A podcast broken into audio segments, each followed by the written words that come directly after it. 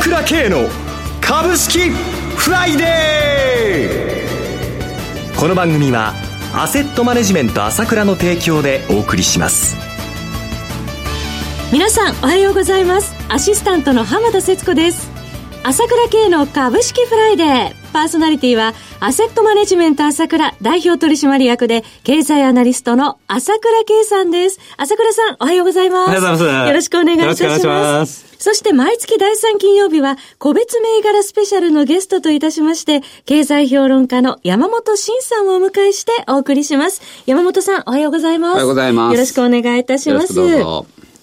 さて、朝倉さん、ニューヨーク株式市場ですが、まあ、利下げ期待が下支えになっているという状況ですが、まあ、日本株とのコントラストがはっきりしておりますね、今週も。そうですね。全くまあ、あ少しね、えー、最高値取ってからちょっとお休みっていうことがありましたけど、まあ基本的には堅調ですよね。はい。それからまあ今日、まあ報道された話も大きかったと思いますね。もう利下げ、月末必至、しかも0.5%っていう可能性の方が有力になってきたっていうのは大きいですよね。確率が70%に上昇そうですね。はい、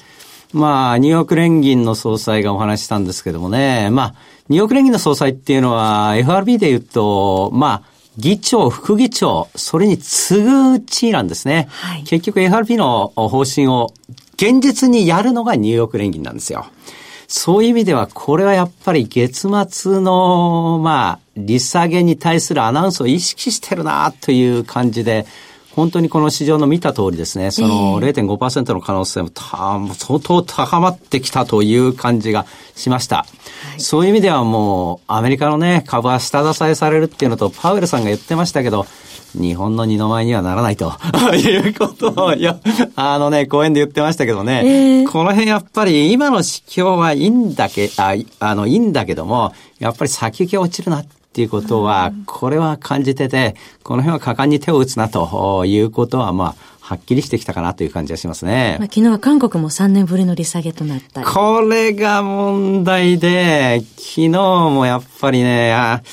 どのぐらい売られた、あの、カロリー比率どのぐらいかなと見たんですけど、51.1でしょう。過去最高ですね。これはもうね、言うなれば、この韓国の利下げでこんなに円高になるってこともないわけで、本来であれば。やっぱり構えてますね、売り筋が。ヘッジファンドが、為替とともに日本株を下げさせられる局面っていうのをずっと狙っていて、おそらく出たなっていうことでまあ25日線割れちゃってバーンとこう、その仕掛けどこを狙ってたんでしょうね。そうすると日本の投資家も結構ね、一緒になって売っちゃうところもあるので、つい。つい形になっちゃいましたけども、はい、まあ基本的には私は言いたいのは、かなり売り物はずっと吸い上げられてる形なので、山本先生もよく言ってますけれどもね、やっぱり自社株買い、日銀の買い大きいので、そんなに売り物はこれは年々薄くなっていくんですよ。ずっと時間が経つとともに余計薄くなっていくんですね。その状態で無理して売る形になりますので、やっぱり反発ということは当然簡単に起きるということになりますね。薄けない特有の動きがね、はい、まあ今後も出ちゃう。かといって上値変えるかっていうとそういうムードでないので、えー、この辺はしょうがないけれども、ただ無理やりに下げさせられてんだなっていうことは投資家は頭に置いてた方がいいと思うんですね。確かにその50%って行き過ぎの水準ではないですかね。ね売買代金の半分以上が空売りですからね。まあ、潜在的な買い戻しの圧力も高まってくるっていうそういうことはありますよ、当然。はい。はい。え、さて、朝倉さん、先日7月15日に放送しました、海の一晩のやっぱり株が好き、えー、山本さんもご登場されましたけども、ご紹介された銘柄、大きく上昇してるそうですね。そうですね。ええー。年上がりましたよね。うん、まあ、久しぶりに銘柄話しましたけども、はい、まあ、昨日あたりも一時ストップ高近くなった銘柄もありましたからね。ね、気分が良かったですよね。はい、ええ。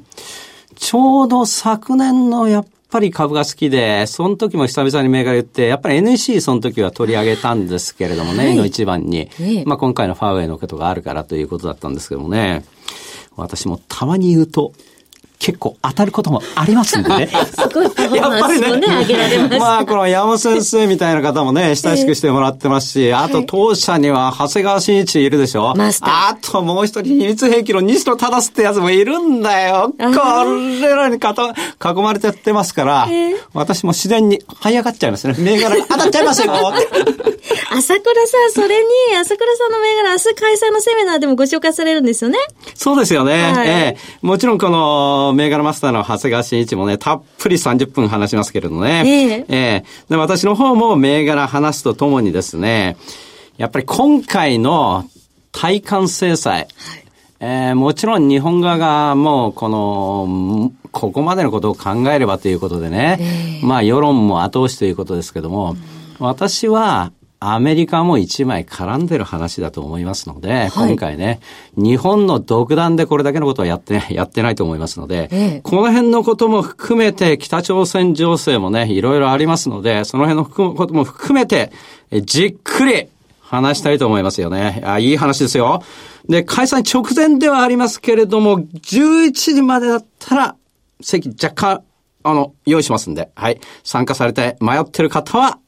来てみてくださいね。明日の20日の午前11時頃までの申し込みということですね。7月20日土曜日開催、朝倉セミナーは、朝倉さんの経済情報発信者 ASK1 のホームページからお申し込みください。そして明日午前11時までお申し込み受け付けております。開催時間は午後1時30分から午後5時までとなっております。参加料金は1万3000円です。なおセミナーでは取扱い商品の勧誘を行う場合があります。それではお知らせを挟んで山本さんに注目銘柄の解説をいただきます。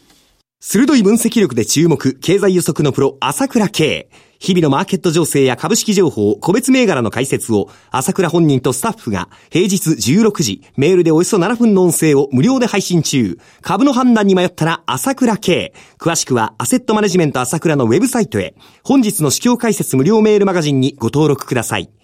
アセットマネジメント朝倉は、証券取引、金銭有価証券の予託、貸付行為は行っておりません。また、情報提供する金融商品の取引では、相場変動などにより損失を生じる恐れがあります。取引説明書、契約締結前交付書面などを十分にお読みいただき、ご理解の上お取引ください。金融商品仲介業者登録、関東財務局長金中第605号。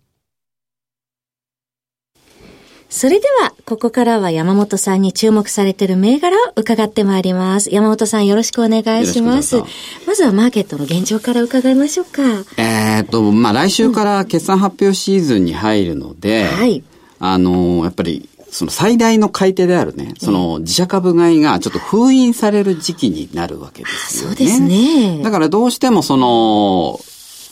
下に触れやすいと。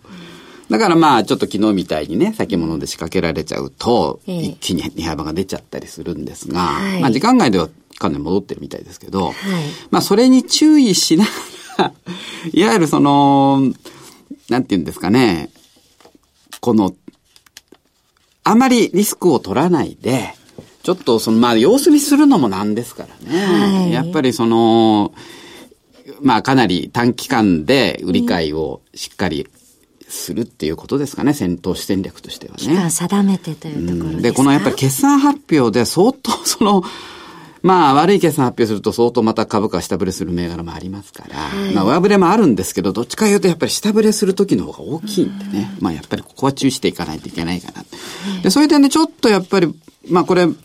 あ興味深いっていうのでね、やっぱユニゾホールディングス。はい。えー、東証一部上場の銘柄、コード番号3258、昨日の終値55円安の3245円でした。7月16日、3570円まで買われる場面ありました。ニュースありましたよね。あの、HIS が、まあこれかい、まだ正式には会社が表明してないんですけど、はいまあユニゾがね、敵対的 TOB、っていうかまあ、いわゆる賛同しないと、この TOB には賛同しないっていうことを言うと思うんですが、ええやっぱりね、HIS ほどの会社が、いわゆるその、まあ、現状ね、会社が賛同しない敵対的 M&A を仕掛けるっていうことは、はい。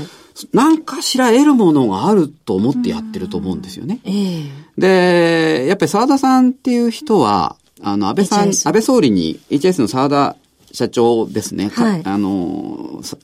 安倍総理にかなり近い人で、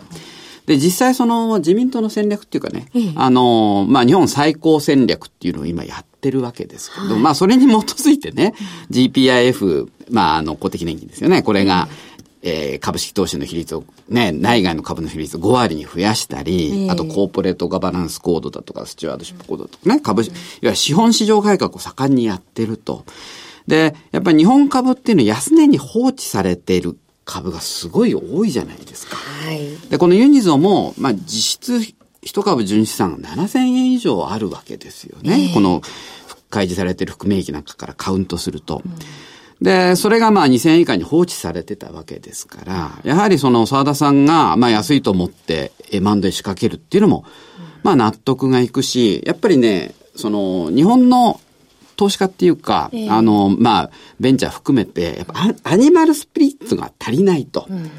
やっぱり 安く放置されてるんだったら買ってもいいじゃないかっていうことでね。でやっぱり、ま、敵対的 M&A が増えるようであれば、日本株全体の底上げにつながりますからね。はい、ちょっとこれは成功するかどうか、ちょっとわかりませんし、えー、まあ、8月23日までですかね、TOB 期間が。はい、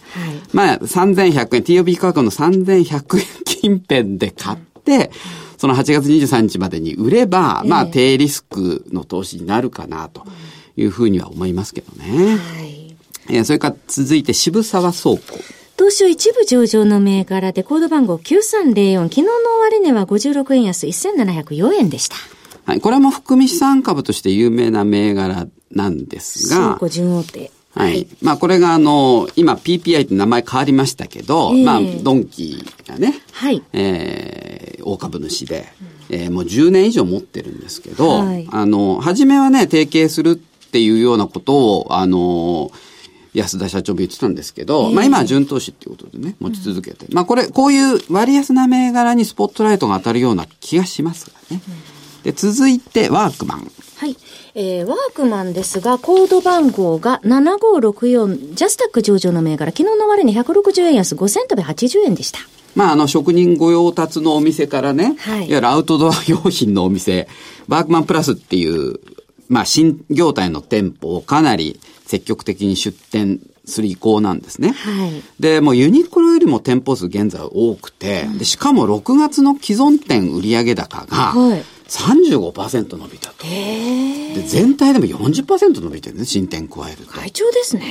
まあちょっとね、これ、まあ長期的にかなり面白い銘柄だなと思います。はい、3銘柄ご紹介いただきました。ユニゾホールディングス渋沢倉庫ワークマンでした。えー、番組もそろそろお別れのお時間となってまいりました。今朝はゲストといたしまして経済評論家の山本慎さん。そしてパーソナリティはアセットマネジメント朝倉代表取締役で経済アナリストの朝倉圭さんでした。お二方ともどうもありがとうございました。失礼しました。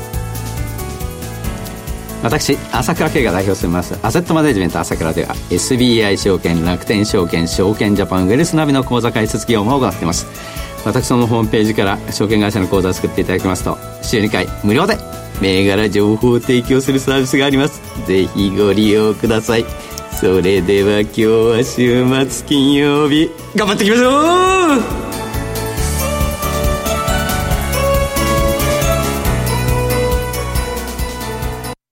この番組はアセットマネジメント朝倉の提供でお送りしました。最終的な投資判断は皆様ご自身でなさってください。